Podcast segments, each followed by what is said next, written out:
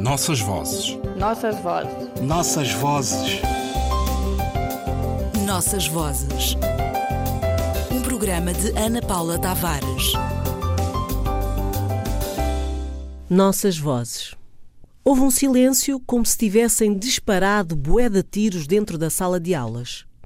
Fechei o livro. Olhei as nuvens. Na oitava classe era proibido chorar à frente dos outros rapazes. Onde aqui, os da minha rua, Editorial Caminho, Lisboa, 2007. Escrito por um então muito jovem escritor angolano, o texto recria em contexto de sala de aula o livro Nós Matamos o Cão Tinhoso, publicado em 1964 em Moçambique por Luís Bernardo Onuana.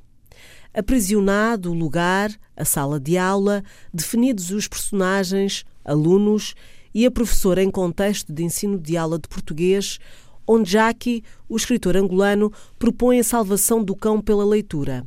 Neste caso, fechando o livro.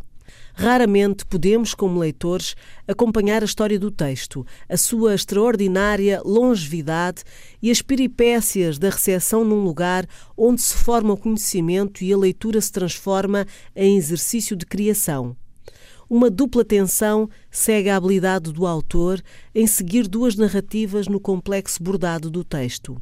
Ler seria, neste caso, consumar uma segunda morte do cão, com todos os sentimentos de tristeza iniciática e pura que são postos à prova. De textos curtos, contos, se compõem os dois livros e os anos que os separam obrigam a olhar de dentro e por dentro contextos e centros onde os jogos de sacralização e desacralização se compõem e desconstroem entre a escrita e a leitura. De notar que nos dois universos, Moçambique e Angola, uma longa tradição dos textos curtos e da sua realização na oralidade se institui como processo de aprendizagem da sociedade e das regras de convivência do grupo. A interação entre o contador de histórias e a audiência precede o significado da história.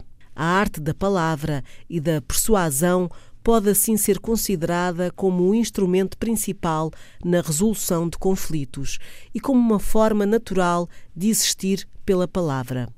Vale dizer que os seus escultores têm consciência de que a retórica, no sentido grego do termo, é um estado de espírito e também uma disciplina.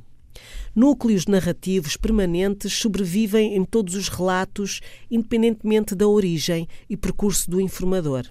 Os narradores são, em mais do que um sentido, formados pelas suas próprias narrativas. As suas reputações, as suas identidades podem ser construídas pela habilidade das suas performances. Dessa tradição são tributários os dois contos e disso têm consciência e fazem alarde os dois autores.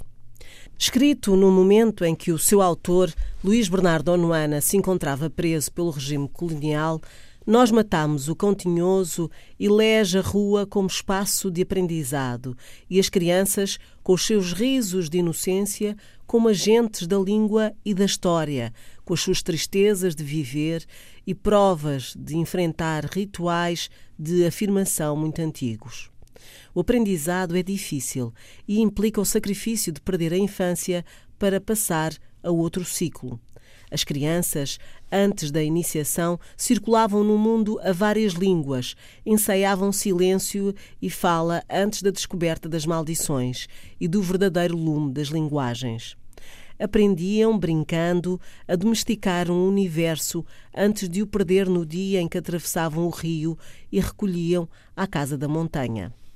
Os velhos administravam margens de silêncio, saltando de uma linguagem para outra, saindo dos corpos magros como sombras para avivar a memória do silêncio, para sublinhar a importância da diferença, para impor o sonho e preparar a sua condição de antepassados, deixando limpo o caminho, aquietada a superfície lisa do lago, felizes os homens e as mulheres, cada um na sua língua. O texto de Onjaki, escrito 43 anos depois do conto de Onuana, institui-se como mediador, como instância de memória em busca do texto perdido, adiando o esquecimento e recuperando as condições da escrita e os graus todos da leitura. Mais do que um trabalho intertextual em Nós Choramos o Cão Tinhoso, somos convocados a seguir uma teoria da escrita, uma teoria da leitura e o vasto compromisso com o ensino da teoria de valor que constitui o ensino da leitura. A adesão dos jovens, conceito defendido por Carla Ferreira em Ensino das Línguas de Língua Portuguesa, Percursos de Leitura da Narrativa, Lisboa 2012, está aqui garantida pela possibilidade de papéis que lhe são atribuídos no conto. Ler ou fechar o livro, que em última instância significa já ter lido, saber a história, conhecer-lhe o desfecho. A leitura enquanto devoração cumpre aqui um dos seus destinos, como aprendemos com André Brink, o escritor sul-africano The Second Life of Adamastor ou O Lalapi de Ungulani Bacacossa. Mas, e voltado ao tema responsabilidades de quem escreve, responsabilidade de quem ensina, gostaria de dizer que nem tudo vai bem na casa de meu pai, título do livro do escritor ganês Kwame Anthony Appiah na casa de meu pai, a África na filosofia e na cultura. E mais uma vez somos sobressaltados pelos números. A língua portuguesa está dentro de casa. É a língua nacional por direito próprio e saltou as fronteiras dos núcleos urbanos para se erigir como língua do poder, das leis, da paz, como já foi da guerra, do saber, do amor e da escrita.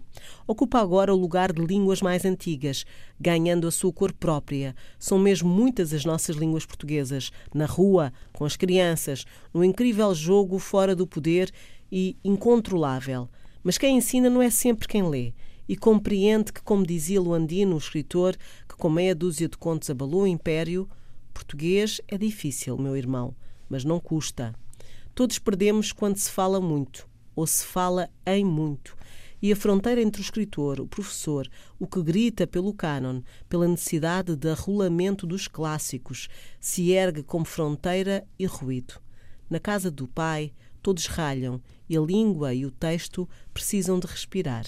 Ao escritor apetece o silêncio, pois, como disseram há muito os Bambara, a palavra é a mãe de todas as coisas mas o silêncio é a mãe da própria origem. Nossas vozes. Nossas vozes. Nossas vozes.